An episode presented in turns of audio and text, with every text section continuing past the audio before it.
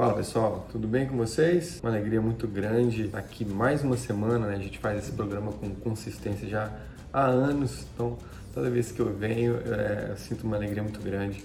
Hoje, dia 14, que eu tô gravando, que vai ao ar amanhã, é que começa um ciclo aí para mim.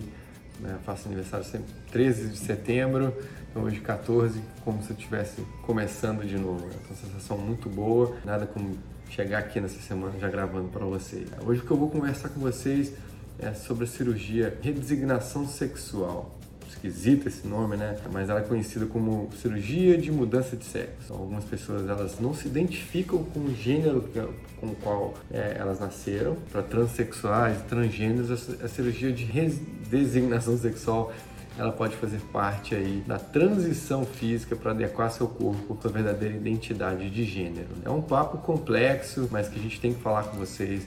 A gente está em 2020, uma coisa que está cada vez mais comum aqui no nosso dia a dia e é um pessoal que a gente precisa dar atenção e acolher e tratar é, como deve ser tratado com, com, todo o nosso carinho. Essa cirurgia para afirmação de sexo é um procedimento né, que é bem complexo, né, exige uma intensa preparação pré-operatória multidisciplinar né? A paciente é legalmente obrigada a passar por um tratamento psicológico, hormonal, antes de ser considerado apta para realizar essa cirurgia. Essa cirurgia ela ganha cada vez mais adeptos, mas também carrega muita carga de dúvida e muita polêmica.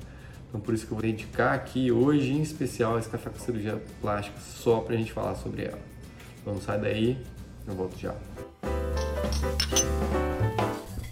Estou de volta, pessoal. Antes da gente falar sobre os procedimentos cirúrgicos em si, né, pertinentes a, a, essa transformação, eu vou contar para vocês um pouco é, sobre a história dessa redesignação sexual. Não sei se vocês viram, tem um filme é, que é muito bacana, lindo, que chama Garota Dinamarquesa, que conta a história real do pintor é, Einar Wenninger, né, que é a primeira pessoa no mundo a passar pela cirurgia lá nos nos anos de 1931. Depois de cinco cirurgias realizadas no intervalo de dois anos, Lili Elbe, que é um nome que ele adotou né, posteriormente, morreu em decorrência de complicações pós-operatórias. Em 71, ou seja, 40 anos depois, acontece aqui no Brasil a primeira cirurgia e o médico que conduziu essa cirurgia na ocasião ele foi condenado pelo Conselho Federal de Medicina por lesão corporal isso porque cirurgias nesse tipo, nessa época, com a mentalidade do, do, do tempo, eram proibidas, era considerado lesiva nesse tempo. Olha como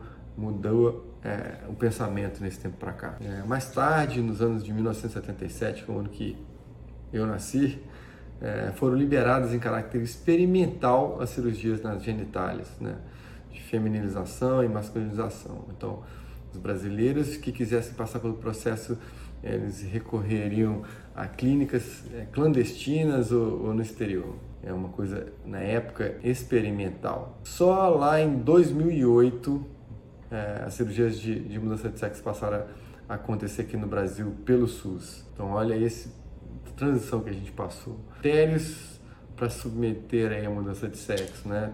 Tem os critérios que têm que ser seguidos. Elas são irreversíveis, né? Não é como pintar o cabelo, por isso o paciente tem que estar tá completamente seguro aí. O seu corpo ele não corresponde com a identidade do seu gênero. Tem que estar isso muito bem significado na sua cabeça. Tem uma portaria, que é a portaria 2803, que é datada em 19 de novembro de 2013, estipula regras para que homens e mulheres que não se identificam com o seu sexo biológico, eles possam passar pelo processo transexualizador aqui no Brasil. As normas é, que devem ser seguidas, elas incluem idade mínima de 18 anos, tratamentos hormonais, acompanhamento multidisciplinar, quer dizer, tem que ter equipe médica, né, cirurgia plástica, psiquiátrica, né, psicológica, é, e esse acompanhamento tem que ser mensal, né, no mínimo dois anos antes da realização da cirurgia, e um lado psicológico e psiquiátrico favoráveis ao tratamento.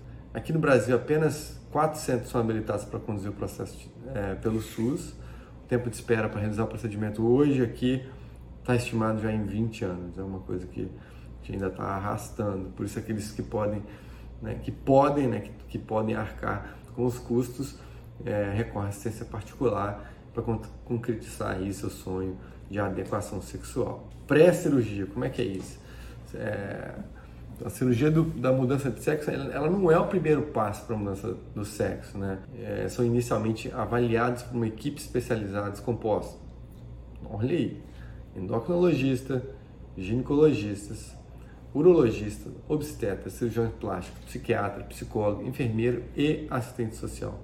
Olha a complexidade desse procedimento, tanto que essa pessoa tem que ser acolhida, abraçada por um time, né? um time especializado. Esse time todo formado, é, ela deve analisar cada caso e verificar se o paciente está física e mentalmente apto para prosseguir com a terapia hormonal. Os transexuais que se identificam como mulheres começam a usar hormônio feminino. Há uma redistribuição da gordura corporal, como menina, né, como maior concentração no quadril, nas nádegas, aumento das mamas e a diminuição é, dos pelos corporais. Os transexuais que se identificam como homens, eles vão receber tratamento à base de hormônio masculino e isso também vai ocorrer, né, pelo outro lado, uma redistribuição de gordura corporal que passa a se concentrar mais no abdômen, a proliferação de pelo no corpo, alteração do tom de voz, são os principais efeitos marcantes dessa terapia. Somente dois anos de acompanhamento médico terapêutico, depois desses dois anos, né, que a escolha de submeter o processo ela é pessoal e deve ser baseada em uma série de aspectos. Primeiro, liberação da equipe multidisciplinar, depois desse acompanhamento,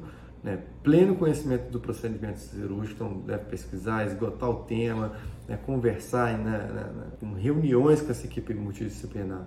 Expectativas ela deve ser realista acerca dos resultados. O que, que você pode esperar de realidade depois de, de passar por um processo desse? Né, avaliação crítica dos impactos que a intervenção trará para a vida pessoal do, indivíduo.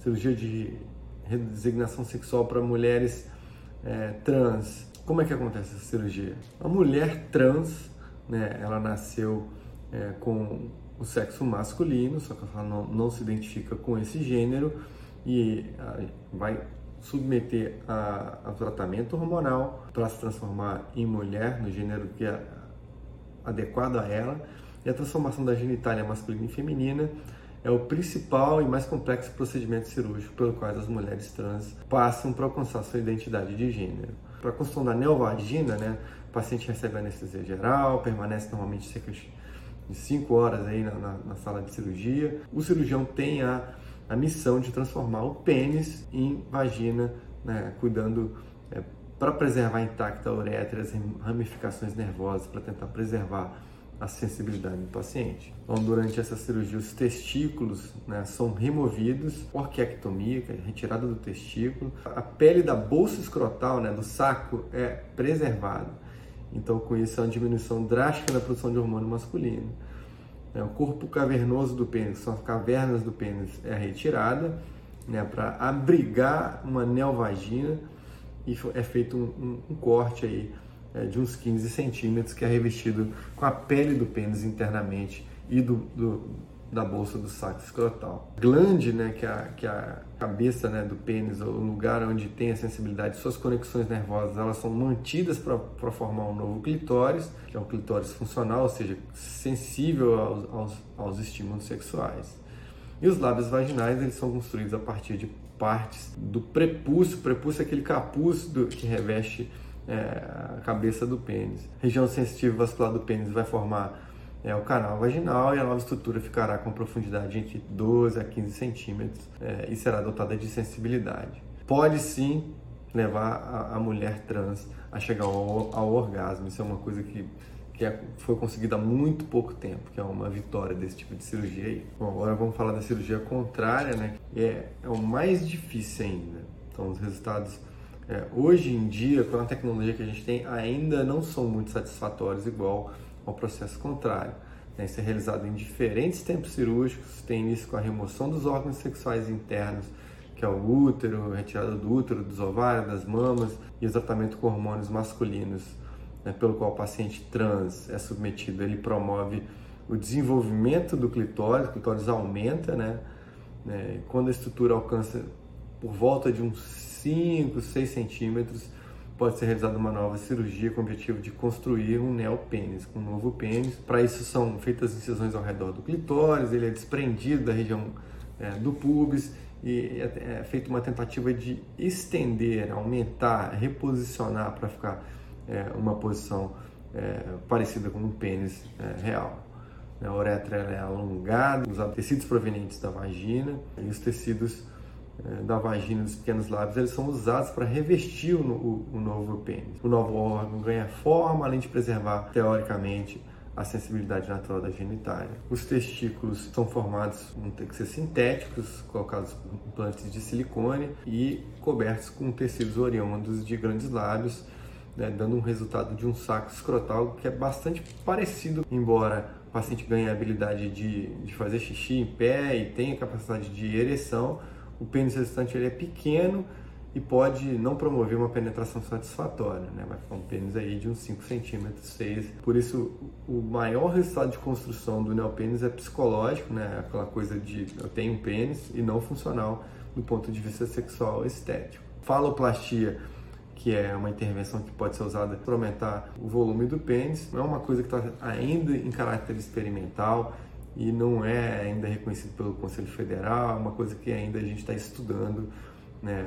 A medicina ainda está aprendendo a fazer esse tipo de, de, intervenção. Teoricamente, seriam usados tecidos de outras partes do corpo, como antebraço, coxa, para tornar o pênis mais alongado e mais espesso. Mas isso é uma coisa para o futuro ainda, a gente está nesse caminho. Meninas trans estão mais evoluídas nesse ponto. O processo do pós-operatório, a prática de exercícios físicos e consumo de bebidas alcoólicas elas ficam restritas até que o cirurgião libere para que não corra risco de intercorrências. Papo complexo né, de hoje, mas eu queria falar com vocês porque isso está no campo da cirurgia plástica. Me foi perguntado isso. Eu, eu particularmente não faço essa cirurgia, tenho habilidade para fazer, não sei, nunca aprendi, mas como sou entusiasta da cirurgia plástica, fiz aqui com a minha equipe um dever de casa de pesquisar e trazer essa informação para vocês. Ter um corpo que acompanha a sua identidade de gênero pode significar felicidade na vida de muita gente que, que não teve antes. Então, acho que é muito pertinente, a gente tem que falar assim e tem que acolher esses pacientes. Traz dignidade para a pessoa, então é um campo que a gente sim tem que estudar cada vez mais, sim tem que trazer alternativas para essas nossas pacientes. É isso, eu concluo assim. Se você quiser ficar por dentro desse e outros temas sobre estética e cirurgia plástica, assina aqui minha lista premium lá no meu site, adrianomedeiros.med.br vai ter, vai abrir na página principal um espaço para você colocar para mim o seu melhor e-mail e eu te retribuo te dando meu melhor conteúdo toda semana. E, né, não deixa de seguir nas redes sociais, é arroba Adriano Medeiros para todas elas e você vai estar aí pertinho de mim. Fechado? Então, beijo no coração de vocês. Não perde amanhã que esse conteúdo vai para o blog.